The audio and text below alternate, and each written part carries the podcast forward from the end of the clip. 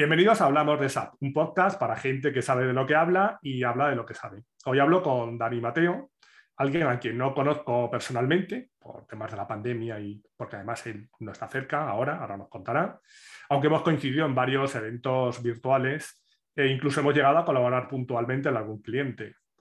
Si tienes LinkedIn y estás en el mundo SAP, seguro que tu nombre, su nombre te suena, ya que es un gran compartidor de información, si existe ese término. Aparte de eso, pues algo de todo esto de SAP sabe, especialmente el mundo financiero. Y bueno, pues yo creo que mejor que nos lo cuente él. Eh, hola Dani, ¿quién es Dani Mateo? ¿Qué tal? Ah, pues muchas gracias por la invitación, por participar en este evento. Pues sí, es cierto que personalmente no nos conocemos, pero bueno, hemos mantenido pues muchos, eh, bueno, muchas charlas y por email, pues bueno, sí hemos estado bastante en contacto. Eh, ahora pues sí, mira, estoy, bueno, me he movido a Bulgaria desde hace un año y poco, pero mira, justo esta semana estoy en Barcelona. Anda. Así que, bueno. Un poquito más cerca. Eh, exacto, exacto. Si se hace algún evento pues, en Barcelona o en Madrid, pues mira, a ver si da casualidad que podamos mm. eh, pues, vernos en persona. Sería seguro, seguro. un placer. Aunque tenga que saltar a Bulgaria. Pues mira, estás invitado, ¿eh? Yo cada vez, una vez por mes, eh, estoy en Barcelona. El resto suele estar más bien en Sofía, la capital. Entonces, más tranquilo que Barcelona, pero tiene también su movida, ¿eh? interesante. Sí. Bueno, cuéntanos, ¿quién es Dani Mateo y cuánto tiempo llevas en SAP, a qué te dedicas, etcétera? Pues sí, mira, bueno, pues yo soy eh, consultor, también responsable de proyectos principalmente SAP, enfocado a entornos internacionales. Sí que es cierto que la mayoría o mi background es área financiera, pero bueno, también he tratado bastante con logística y también pues módulos técnicos y pues bastante versiones de SAP y los satélites que conectan con SAP. Un todoterreno, ¿no? ¿Cómo, eh, empezaste? ¿Cómo empezaste en esto de SAP? Pues sí, mira, esto fue hace unos 15 años, de hecho, que ya llevo en SAP.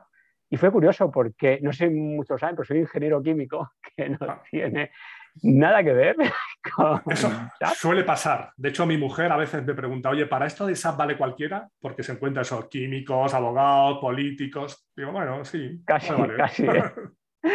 Y de hecho es curioso porque yo, de hecho, estaba en un laboratorio eh, haciendo prácticas y en ese momento es que, que veía.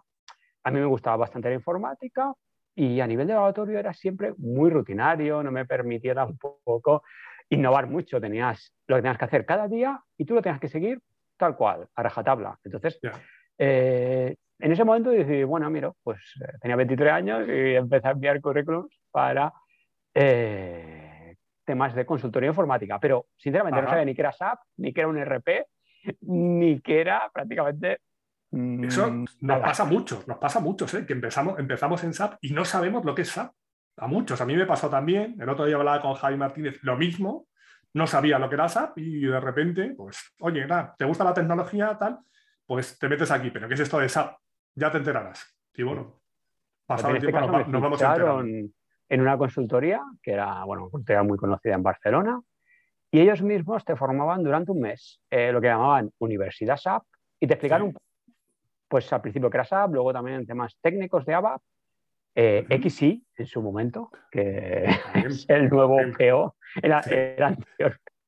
Y también temas de BI en sus versiones antiguas. Y luego ya decían, bueno, pues ya con este mes, espabilate y te van a, a tal cliente. Ya eres un experto. Te iba a decir, con ese mes ya eras experto, ya. y empecé con ABAP en sector público y luego ya pues fui un poco moviéndome más a tareas funcionales, finanzas sobre todo y un poco logística. El ABAP, el ABAP es duro y ya el sector público ni te cuento. Exacto, sí, sí, no, fue bastante experiencia bastante peculiar. Mantengo, pues prácticamente que la mayoría de amigos todavía los mantengo, pero... Pues, claro, es que eso une mucho, el, sufrimiento une. ¿eh? Exacto, De hecho, un, conocí en común, un amigo en común, eh, Enrique Castella, pues, sí estuvo en el mismo proyecto y estuvimos allí. Él más comparte Java, un poco web, pero bueno, estuvimos en el mismo proyecto y todavía hemos mantenido contacto. Claro, esos lazos no se rompen. Igual ahora mismo, dentro del entorno SAP, aunque nos has dicho que has tocado varias áreas, ¿cómo te definirías? ¿Como consultor financiero, logístico, arquitecto? ¿Cómo te definirías? bueno, no más bien financiero. Sí que es cierto que en los últimos, pues quizá 8 o 9 años he estado siempre enfocado a lo que serían localizaciones o implementaciones internacionales de SAP en filiales. Entonces, eh, allí que te conviene, bueno, ¿qué comporta? Pues bueno, eh, conocer lo que sea un poco la legislación propia del lugar. exacto, del lugar donde se va a implementar SAP y también entender un poco los flujos de integración con cualquier, tanto otros módulos propios de SAP, logístico, SD, es, que, es que al final finanzas está unido con todos los módulos, incluso con los raros de HR. Exacto.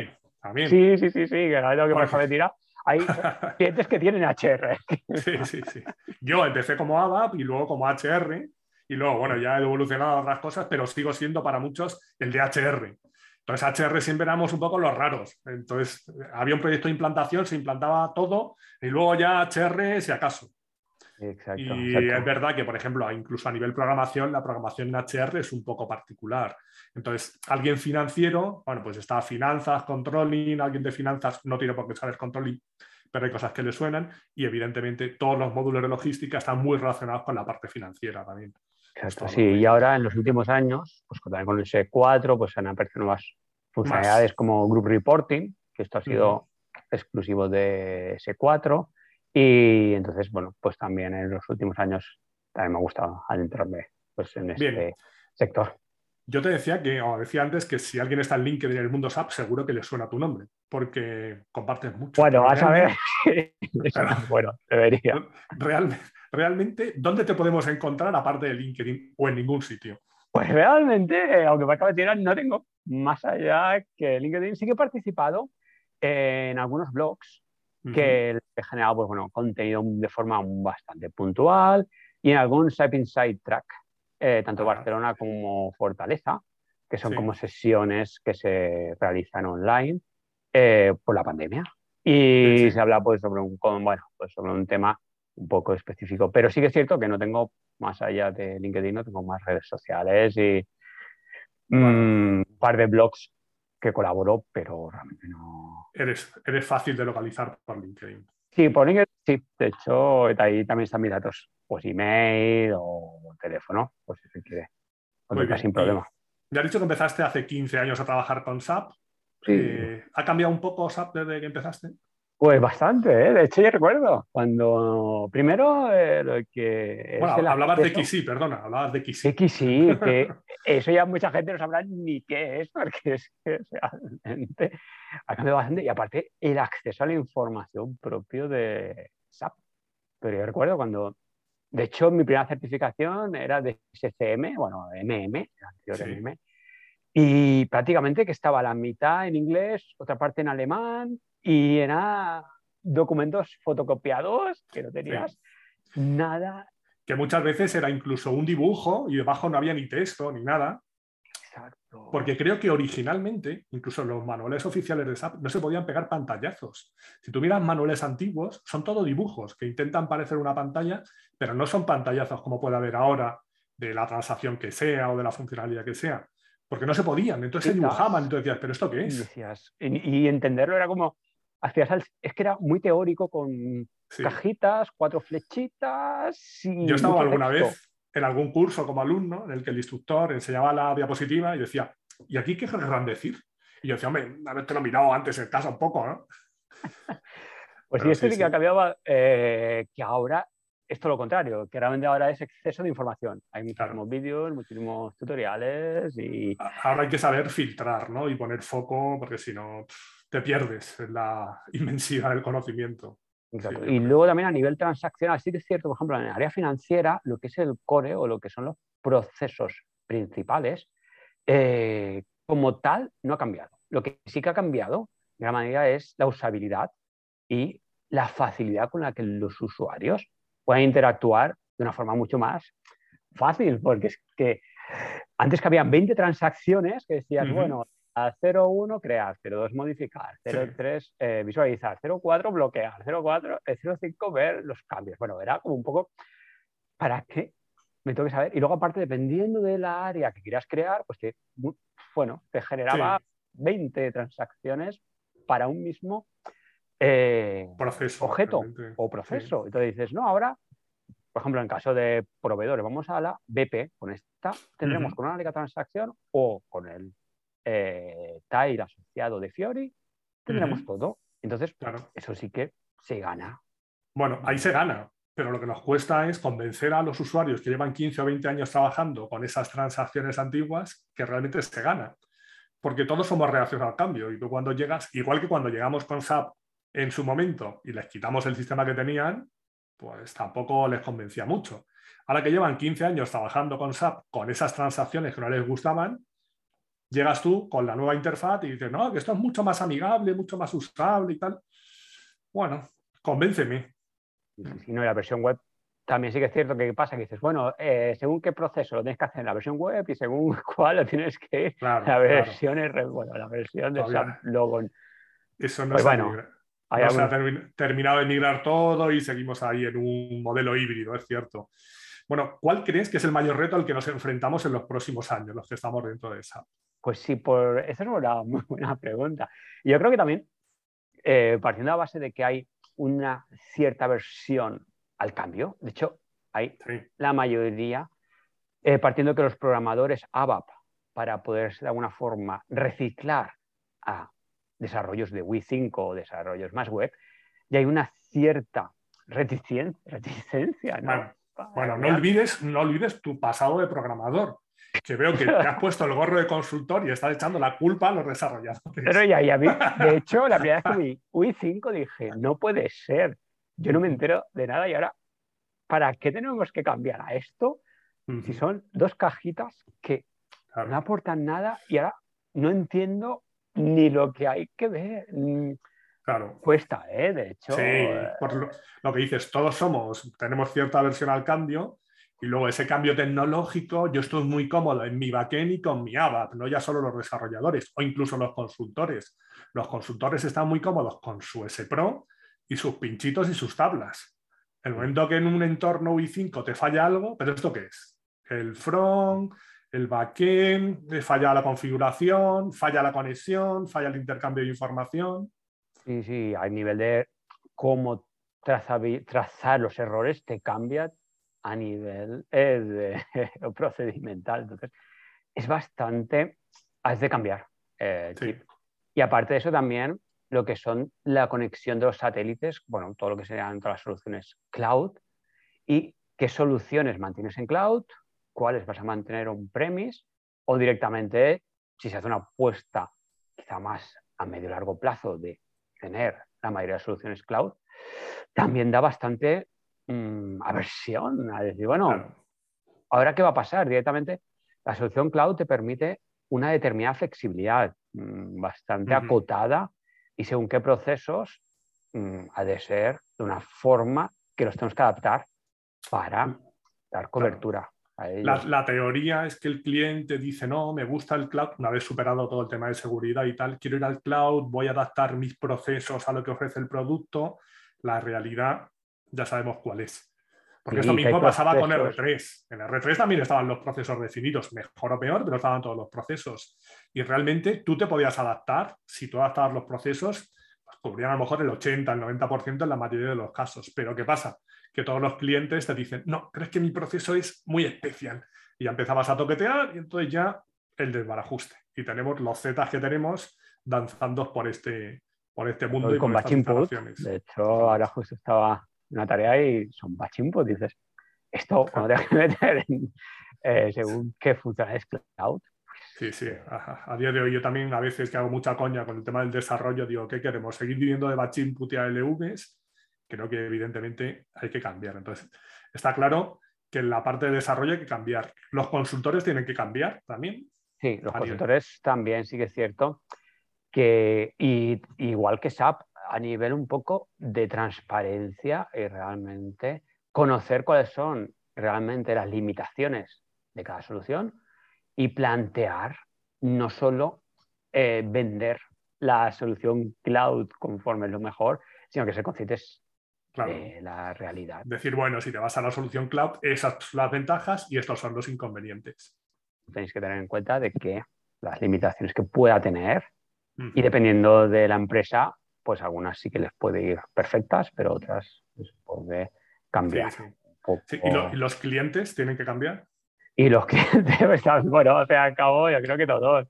Ah, claro, es que yo creo que los clientes eh, eh, son los primeros. Claro, los, clientes, por ejemplo, no pueden pretender mantener los mismos procesos que tenían hace 15 años. ¿Por qué no? Porque la tecnología ha cambiado, porque la forma de operar ha cambiado. Entonces tienes que darle una vuelta a tus procesos, creo. y lo que tienes que hacer, una vez que ves cómo tienes, quieres que sean tus procesos ahora, tener en cuenta evidentemente la tecnología y todas las opciones que tienes. Entonces ahí entran en juego los distintos fabricantes y por supuesto la consultora que te va a asesorar. Entonces antes decías, habría que pedirte más transparencia a SAP. Yo creo transparencia a todo el mundo. sí, sí. Y sobre todo también esto se une con lo que decías de que antes no había mucha información, ahora quizás hay demasiada. Entonces lo que hay que hacer es filtrar, tener claro qué es lo que quiero, no me tengo que llevar todo al cloud porque sí, porque es la moda, sino habrá cosas que puedan ir a cloud, habrá cosas que no pueden ir a cloud. Habrá soluciones que sean soluciones SAP y otras que serán de fuera de SAP. No tiene por qué ser todo SAP. Entonces, al final lo que hay que buscar es la mejor solución para el problema que pueda tener el cliente.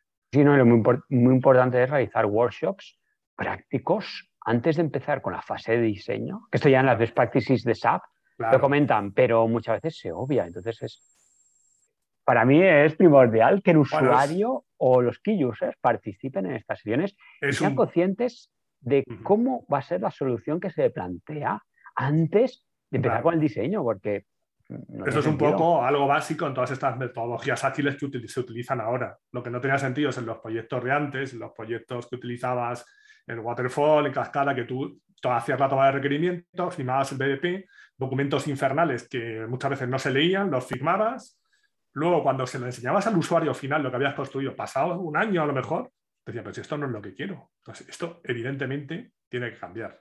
Sí, sí, es que, cambiar ¿qué pasa? Que... con las UATs eh, dices, bueno, sí, las UATs que te se aprueben en base al diseño de hace un año, que realmente ni siquiera a lo mejor ya no estaban ni, los, ni el mismo equipo. Es como...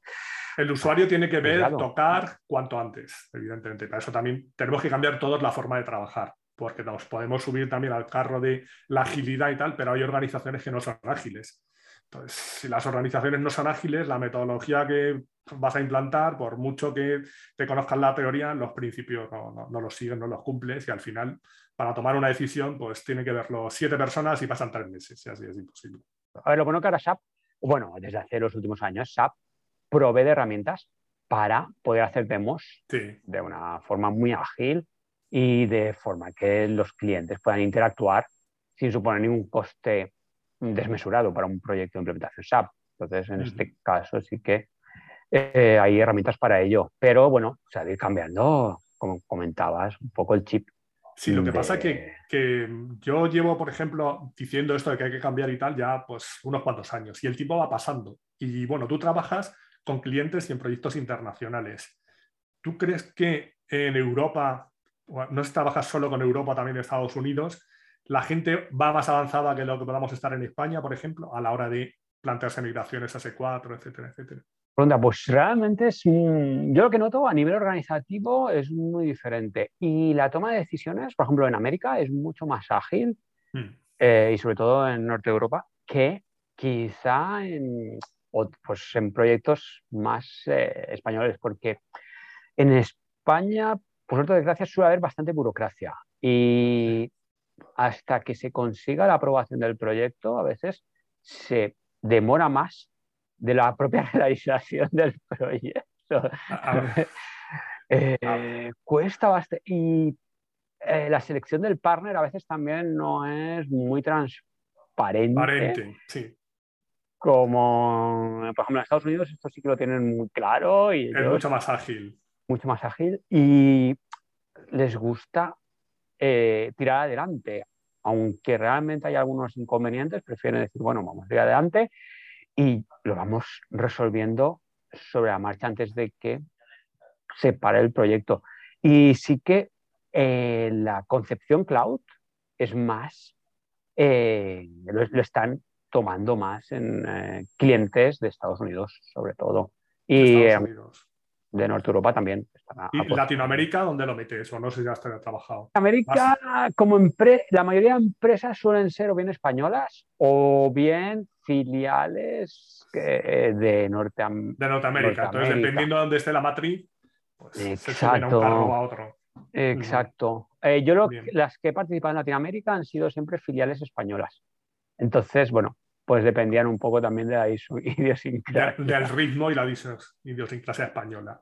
Hace unos años, en un evento de innovación, le oí decir, no tenía nada que ver con SAP, a Javier Sirven, que es un experto en innovación, que decía, eh, mientras en, España, en Estados Unidos perdón, y en China se dedican a innovar, en Europa nos dedicamos a legislar. Dice, y eso hace que nos frene mucho y que cualquier toma de decisión y tal, pues haga que el proceso de innovación se retrase. Y lo que has dicho de la burocracia en España, estoy totalmente de acuerdo.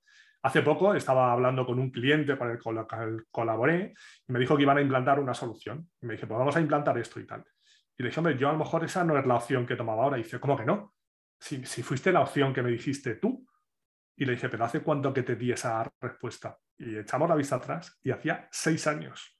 Entonces, claro, digo, si te agarras a una respuesta que te di hace seis años, digo, vuelve a preguntarme ahora. Digo, lo que no puede ser es que tardes seis años en decir, ah, venga, es verdad, vamos a tirar adelante con esto. Seis años. A nivel de tecnología es un mundo.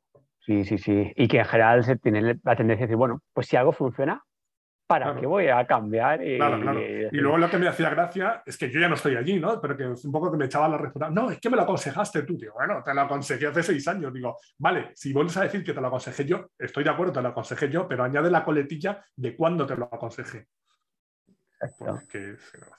pero sí, sí, la razón, y, luego, dentro de los proyectos, los procesos que has participado ahora, implantaciones de S4 HANA y tal, ¿Qué cambios hay que conocer sí o sí en el mundo financiero? Porque decías, los procesos son más o menos iguales.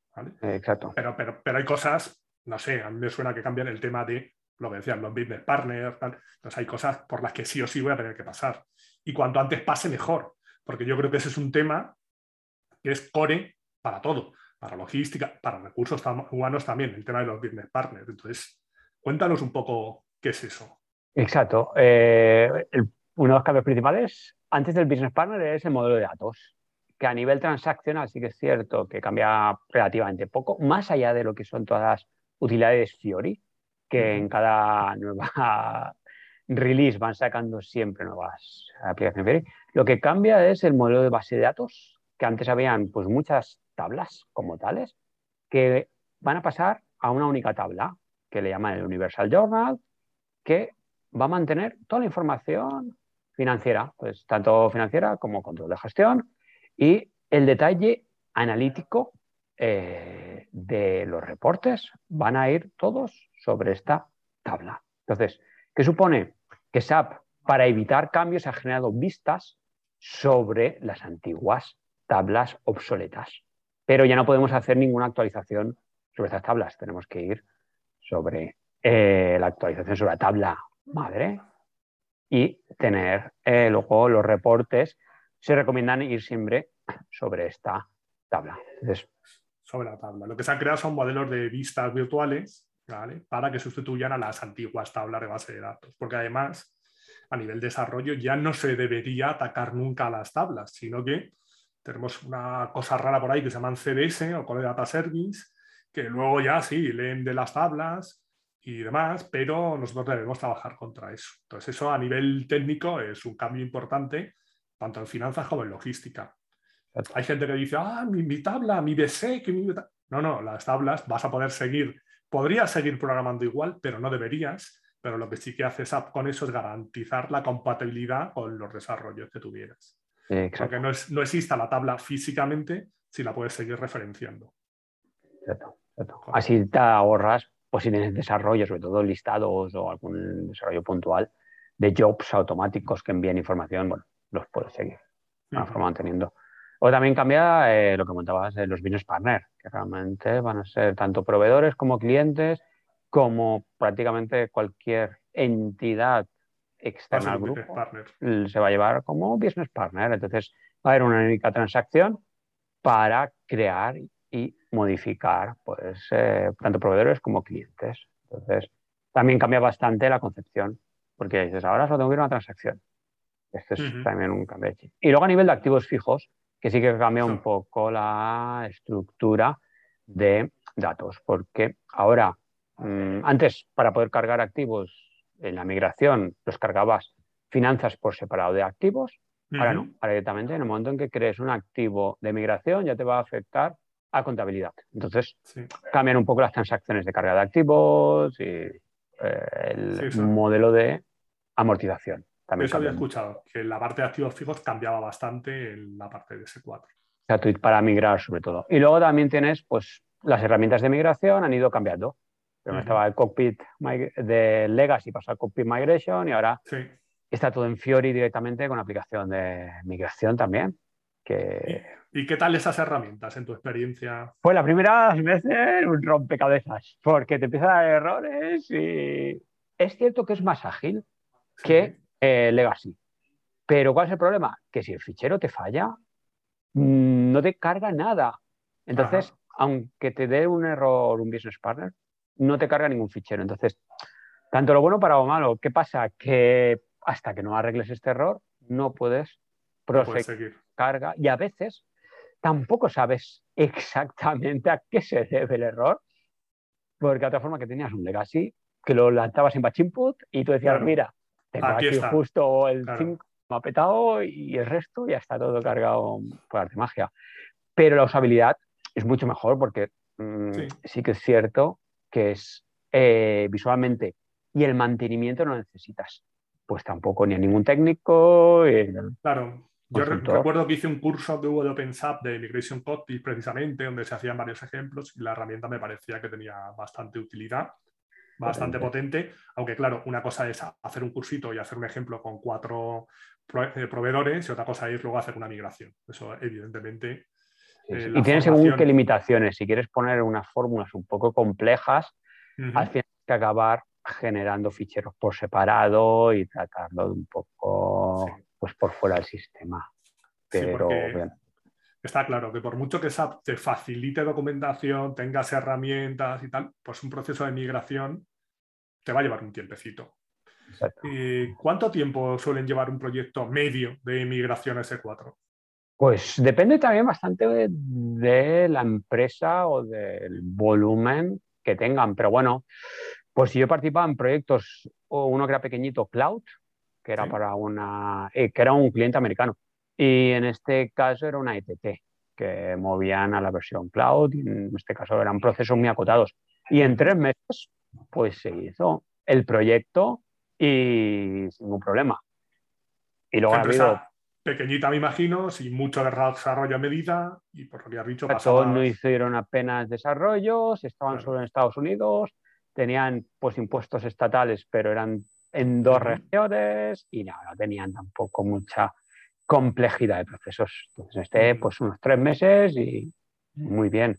Y luego han habido otras que pues han querido quizá hacer un greenfield eh, en lugar de hacer una migración, han decidido pues, optar por implementación de cero y de bastantes filiales y han estado, pues, dos, pues yo no he estado un año y medio para el primer que dices, ahora voy a arrancar cuando hace un año y medio que he empezado, ya me han cambiado, han creado tres empresas nuevas. claro. Pero es que yo creo que clientes de determinados volúmenes y tamaños, los proyectos van a ser así. Luego está la guerra de si Greenfield o Brownfield o Bluefield o lo que tú quieras, pero eh, te va a llevar, o sea, en un proyecto de una empresa mm, mediana grande, lo de tres meses es ciencia ficción. En el caso que has contado, cierto, una empresa pequeñita, con todo muy acotado, sin apenas desarrollos, lo puedo hacer en tres meses. Cualquier otro escenario, y sobre todo cuando te vas a implantaciones que yo pueda conocer de hace 15 a 20 años, que están como están, que hemos ido poniendo parches con mil desarrollos a medida, pues el proceso de migración, un año y medio, me parece una cifra o un, espacio de tiempo pues bastante razonable. Bastante razonable. Y bueno, y básicamente también depende un poco también de la proactividad de los clientes. También, pues, como estén dispuestos a cambiar. Pero bueno. Yo, yo, lo que veo es que, por ejemplo, con el cambio que hubo de fecha, de que la fecha límite era 2025 a 2027, lo que se ha conseguido con eso es postergar dos años la decisión. Entonces, al final yo creo que el problema va a estar en que todo el mundo va a querer hacer la migración a la vez. y, no va a haber recursos. Entonces, escalonemos, ¿no? Pero claro, la gente lo que dice es, pero que vaya otro primero. ¿Por qué voy a Bueno, si tengo hasta 2027, también digo muchas veces en plan broma que habrá mucha gente responsable de tomar la decisión que dice, bueno, con esos dos años y tres más que puedo pagar el mantenimiento extendido, yo me jubilo y que se coma el marrón otro. Sí, sí, pero es que lo curioso era que esto tampoco lo entiendo mucho, que decían, bueno, eh, para la versión RP, pues el mantenimiento lo extendemos, pero para las versiones, pues la 1709 de SAP, que es la de Esforjana, que hay, han habido clientes que han apostado, el soporte es anterior a esta fecha. Les obligan a, a cambiar a la 2020, a la 2021, etc. Exacto. De hecho, ahora recientemente participaron en un upgrade de S4HANA, que era la versión 2020, de la 1709 a la 2020. Y realmente eh, SAP dice, bueno, si es que te voy a dar ya en 2024, 2025, creo que era, de soporte.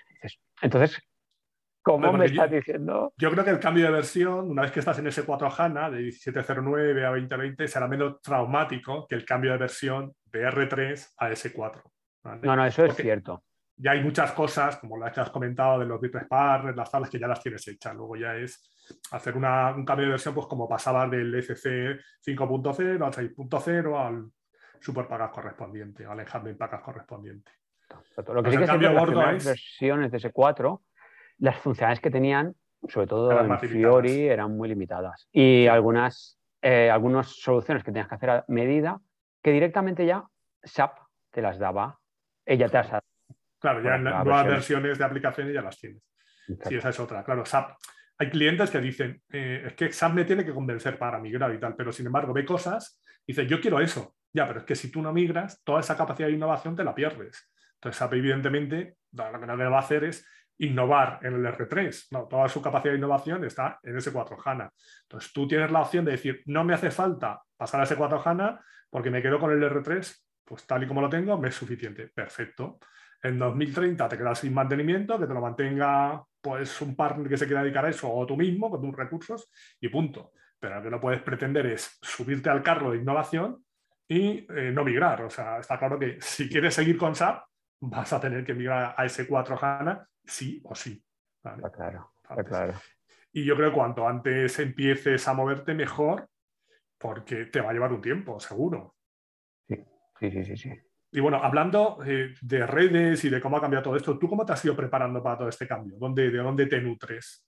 Pues sí, yo en este caso ya hace pues, unos cuatro o cinco años que mm, me compré una licencia de Learning Hub y por mi cuenta me fui preparando para la certificación de S4, tanto Finance como de gestión de proyectos. Y una vez que ya me certifiqué, pues he seguido manteniendo, pues por una parte, Learning Hub, que es la fuente oficial para ir eh, teniendo acceso a la información. Y luego de blogs, eh, pues de gente que, mm, bueno, pues eh, es bastante puntera, pues en, tanto en Group Reporting como pues en, en CEO o en FI. Y pues los puedes poner etiquetas en blogs.sap.com y directamente pues vas recibiendo actualizaciones de este contenido. Y básicamente ha sido esto. ¿Cuánto, tiempo le dedicas básicamente a buscar o consumir información? Pues intento irlo a hacerlo, haciéndolo a diario, de lunes a viernes, eso sí, los fines de semana desconecto. Y una media horita, depende un poco también de la carga laboral, pero bueno, media horita diaria, más o menos. Eso es importante. Yo creo que tú tienes asumido lo del aprendizaje continuo y formación continua. Claro, porque hay gente que pretende seguir viviendo, dice yo me compré la licencia de Learning Hub, me certifiqué y empecé a practicar. Hay gente que pretende seguir viviendo de su certificación del año 2000. Entonces, de acuerdo. O gente que hace eh, un esfuerzo para sacarse la certificación, ya estoy certificado, pues ahora ya directamente ya veremos qué pasa. Primero hay que certificarse y luego aprender o al revés, porque puede haber gente, o sea, hay gente que evidentemente lleva mucho tiempo trabajando y no está certificada y no pasa nada, es perfectamente válido. Hay gente que se certifica y si no lo pones en práctica, pues no te vale para nada. Yo pongo el ejemplo del carnet de conducir. Yo me puedo sacar el carnet de conducir, pero si el desde el día que me lo saco no vuelvo a coger un coche, pues pasan dos años y no sé conducir, seguro. De acuerdo. No, y yo recomiendo, pues por lo menos, y si eres freelance, es que es un, un must, son mandatorio, es obligatorio que estés actualizado. porque realmente... Yo hice, una, yo hice una pregunta hace tiempo en un grupo de innovación que había 10 personas que estaban en una consultora y exigían tener licencia de Learning Hub. Y luego les, les hice una pregunta a todos y dije, mira, el año que viene soy freelance, yo os garantizo 100.000 euros de facturación, la licencia de Learning Hub valía por entonces 2.500. Digo, ¿quién se pagaría de esos 100.000 euros 2.500 euros de Learning Hub? Ninguno. Ninguno se lo pagaba. Y yo, pues así vamos. Y eso, claro, que yo les planteaba el mundo ideal, que yo les garantizaba una facturación de eso. Que la realidad es que cuando eres freelance podrás facturar 100 o 0 o 200 o nada y esa inversión la tienes que hacer. Yo eso también un poco lo tengo claro. No todo el mundo tiene esa mentalidad. Vale. Y otra, otra duda que tengo ya más personal.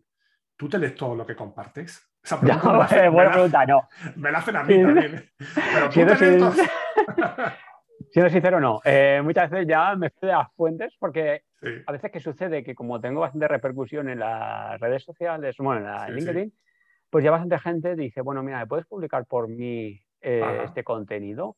Entonces, pues dependiendo de según qué fuentes, pues lo leo en diagonal y prácticamente ya lo publico. En otros casos, pues la intro, pues lees la intro, pues más o menos si te encaja ya. Si no, pues eh, lo leo entero también. Yo a veces sí que he metido la pata. Sí, yo, yo, cosas que comparto las suelo leer todas como mínimo en diagonal. Y luego, por ejemplo, en lo tuyo que veo alguna cosa y tal, no sé qué, veo algún documento de gente que son documentos súper currados. A lo mejor de configurar una cosita muy pequeña, pero te lo va explicando paso a paso, con pantallazo y tal. Digo, uff, tela, porque todo eso tiene trabajo detrás. Tiene trabajo consumir información, pero generar contenido, tela. Ahí vemos que no te animas, salvo alguna charla y tal, porque bueno, no te da tiempo para todo tampoco. No, no, no. De hecho, ahora mi idea era eh, de todo el contenido que he ido eh, subiendo de otras fuentes o parcialmente mío, directamente organizarlo y hacer como una web que sea un poco más fácil encontrar información. Porque LinkedIn, ¿qué sucede? Que vale, lo publicas y me, me, escriben, ¿me puedes indicar documento? Digo, ahora buscarlo. Claro, claro, claro. Sí, sí, es, es, un mundo, es un mundo. Y mi idea ahora era hacer, pues, hay una web que puedes hacer por etiquetas y organizarlo todo para tener la información de una forma más ágil. Sí, sobre todo muchas veces para ti. Yo cuando empecé, que empecé a escribir el blog y tal, lo escribía para mí, porque había cosas que no me acordaba y tal, y luego al final lo compartes y tal. Y es verdad que si el LinkedIn, por ejemplo, es muy buena red social, pero luego a la hora de buscar algo, como no te lo hayas guardado, yo también tengo un sistema propio de etiquetas y tal, cuando algo me interesa, porque si no, luego es una locura, es imposible, es lo que hablábamos el conocimiento que hay ahora mismo es infinito. Entonces, el, tener a alguien que te filtre, que te diga esto sí, esto no, y que puedas localizar en un momento dado lo que necesitas es fundamental. Bueno, pues me hago una idea un poco de cómo te mueves, de cómo eh, encuentras el contenido, algún blog o alguna página en especial o en sap.com, en blogsap.com. Fíjate la de blogs.sap.com, que esta es la, la, fuente. Luego también recomiendo, pues bueno, en dos que he colaborado, una es SapTribe, eh, te pasaré el enlace, que han empezado recientemente y es para unir pues tanto consultoras como eh, freelance o gente que quiere empezar y es una red de intercambio y tienen un blog eh, específico de SAP, tiene bastante contenido y Michael Management también que es ah. una web de formación que tienen un blog bastante potente que cada semana van publicando en inglés, sí. pero es bastante... En castellano y menos contenido. Castellano y menos. Pero bueno, tienes Google Traductor que te hará ahí algunas cosas raras. Sí, sí, sí, sí. Que puede ser. Un poco, por ejemplo, el hecho de generar contenido en castellano te hace que te posiciones más fácilmente. A mí hay veces que me pasa, me dice, oh, pues me he encontrado con tu blog y tal, pero es por eso, ni SEO ni nada. Como no hay tanta gente que escriba en castellano, es fácil que si empiezas a escribir sobre un tema, pues enseguida te posiciones. Evidentemente en inglés hay muchísima más documentación, toda la que quieras, y luego lo importante también es saber filtrar y lo que decías tú, a veces has compartido, dices, aquí he metido la pata, pero una vez que tú conoces la fuente, yo también tengo una serie de fuentes de personas que sé que cualquier cosa que publiquen tiene criterio, lo han probado, lo han comprobado, etc. Porque si no, te toca o te pasa lo que te pasaba a veces cuando eras desarrollador, que llegabas a un sitio y te decían, haz un programa, copia este que está fenomenal y tal, y tú lo copiabas y tal, y luego pasado el tiempo decías, pues este tan fenomenal no estaba y tal. Pero bueno, el siguiente copiaba el tuyo y así, vamos. Al ya es un refrito. Bueno, pues, pues yo creo que hemos cubierto todo lo que quería hablar un poco contigo, que nos dieses una idea de cómo encontrabas esa información que compartes, tu experiencia dentro del mundo de, de migración y dentro del mundo financiero y el paso a este S4. Y bueno, para terminar, te voy a preguntar algo más personal. Primero, un consejo que le hubieras dado al Dani que empezó hace 15 años con todo esto. Si empezaras ahora, ¿qué cosas harías diferentes? Ah, haría muchas diferentes, pero principalmente una espinita que tengo es el inglés, que sí que es cierto que en los últimos años lo he mejorado bastante, pero cuando empecé, pues eh, tenía que haber reforzado mucho el inglés. Y el tema de viajar fuera, pues eh, me fui al extranjero a vivir fuera con 30 años, pues que antes de haber empezado a, trabajar en el mismo año, eh, lo hubiera preferido. Entonces hubiera sido también bastante más ágil encontrar proyectos eh, internacionales. Bueno, al, final, un poco tarde, lo has hecho. Exacto, sí, sí, sí, sí. Yo ese consejo se lo podía dar al Antonio de hace 20 años y al de ahora también, el mismo. Eh, ponte la pilas en inglés y vieja. Sal de ahí, pero ahora con la pandemia no nos dejan. Ahora poco, poco, pero bueno. Y uno que le darías, un consejo que le darías a una persona que se quiera meter ahora en el mundo SAP. Sí, pues básicamente, primero que revise cuáles son sus fortalezas y qué es lo que prevé a medio y largo plazo. Porque yo conozco gente que dice, no, SAP está pagando muy bien y hay muchas ofertas. Venga, mm, un médico o hasta, no sé, una secretaria. Pues vamos a ir a SAP, que paga muy bien. Y al cabo de seis meses, un año, dice, pues que mm, agobiada me llama que lo deja. Primero saber qué es SAP un poco y ver si está alineado con lo que van a hacer. Si no, mm, mejor mira otro sector que... Claro. Porque hace ser bueno. Sí que es cierto que hay muchas ofertas, pero hace ser bueno y destacar en alguna tarea que realices para asegurarte un futuro, si no. Sí, porque lo que decíamos antes de que mm, cualquiera vale para SAP, porque hay de todos los sectores, sí, pero es verdad que no a todo el mundo vale, no a todo el mundo le gusta, y que, oye, que el dinero no lo es todo, que no todo el mundo está como freelance o en una consultora con un puesto, ¿no? Que aquí, para llegar ahí, también tienen que pasar muchos años. O sea, no es una cosa, yo creo que es una cosa dura al principio para empezar. Pues dura y que tienes que comer mierda. Te ha de gustar, exacto, que te ha de gustar un poco la, menos tener una mente lógica y de procesos. Claro. Bueno, tú decías en tu caso que tú estabas en una empresa química, en un laboratorio, trabajando en lo tuyo y dijiste, a mí me va la marcha, con esto yo me aburro.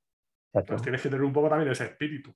y una inquietud de mejorar y cambiar cosas. El espíritu funcionario y meterte en SAP como que no cuadra mucho. No, no, no. Bueno, puede ser un soporte de decir, bueno, mira, de 9 a 5 y ahí no encantado. no sé si prepararme una posición a correo o someterme en SAP. Dar una vuelta primero que quieras hacer con tu vida. y ahora ya sí para terminar, cinco cosas un poco más personales que es, me contestas y lo pondré en la nota del programa también. Un libro o un autor que nos recomiendes, sea de pues tema de trabajo o de fuera de trabajo. ¿no? Pues realmente sí que es cierto que suelo leer pocos libros, ¿eh? Hace tiempo que suelo leer más blogs, pues, tanto economía como pues, temas de tecnología, metodología de proyecto. Pero sí, un libro pues, que a mí me gustó era pues, eh, La sombra del viento de Carlos Ruiz Zafón, que es antiguo, pero bueno, está ambientado en Barcelona y te trata un poco sobre la posguerra, entonces, bueno, pues el imaginario del niño. Y se lee muy, fácil, se lee muy fácil y, pues bueno, para los que somos de Barcelona, yo lo recomiendo bastante. ¿Y una película, una serie ¿Qué te gusta? Pues suelo ver bastante Netflix últimamente y bueno, pues para mí, por ejemplo, la, como serie La Casa de Papel es muy, muy potente, bueno, muy entretenida, desconectas y también eh, va bastante bien para olvidarte. Tiene, tiene algún detractor y tal, pero yo reconozco también, me parece que es una serie que ha sido un boom y muy, muy, muy distinta. Sí, sí, y te mantiene pues atento y realmente es increíble cómo han ido la historia en las distintas temporadas. La última temporada quizá, pues bueno, ya la han ido alargando un poco como puedan, pero bueno. ¿Tú quién serías? ¿Sofía o quién serías dentro? ¿Cuál es tu nombre dentro de la casa? Eh. Pues allí, mira, pues a lo mejor alguna ciudad de, de, Bulgaria, Sofía, ¿no? Pero bueno. ¿Una canción o un grupo que te guste? Bueno, se escucha bastante pop comercial. Eh, una, pues mira, pues quizá el Sheeran o Coldplay, me escucho pero bueno, no tengo ninguna canción favorita. Yo tampoco soy muy mitómano y a veces me cuesta. Tengo muchas canciones favoritas. Luego, una ciudad o un país que te gusten. Pues en este caso yo recomiendo pues, la zona norte de Colombia, cercana a la playa, por Tairona, Santa Marta. Bueno, Paisajes son impresionantes, la gente oh, cantadora y bueno, la comida también está muy bien realmente. ¿Un proyecto allí? pues de hecho fui por un proyecto en Bogotá, en este caso, y aproveché y dije, bueno, un vuelo de una horita y media, siempre viene bien. Y aproveché y estuve. Pero sí, sí, si hay proyectos allí. Encantado. Pues nada, pues nada, ya has soltado ahí, si alguien lo escucha de Colombia, un financiero logístico todoterreno con experiencia en ese 4 dispuesto a ir para allá. ¿Y una comida o una bebida?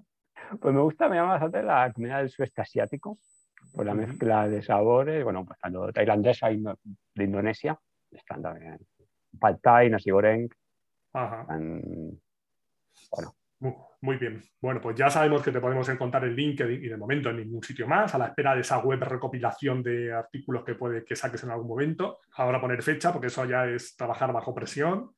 Hay dos meses fuera.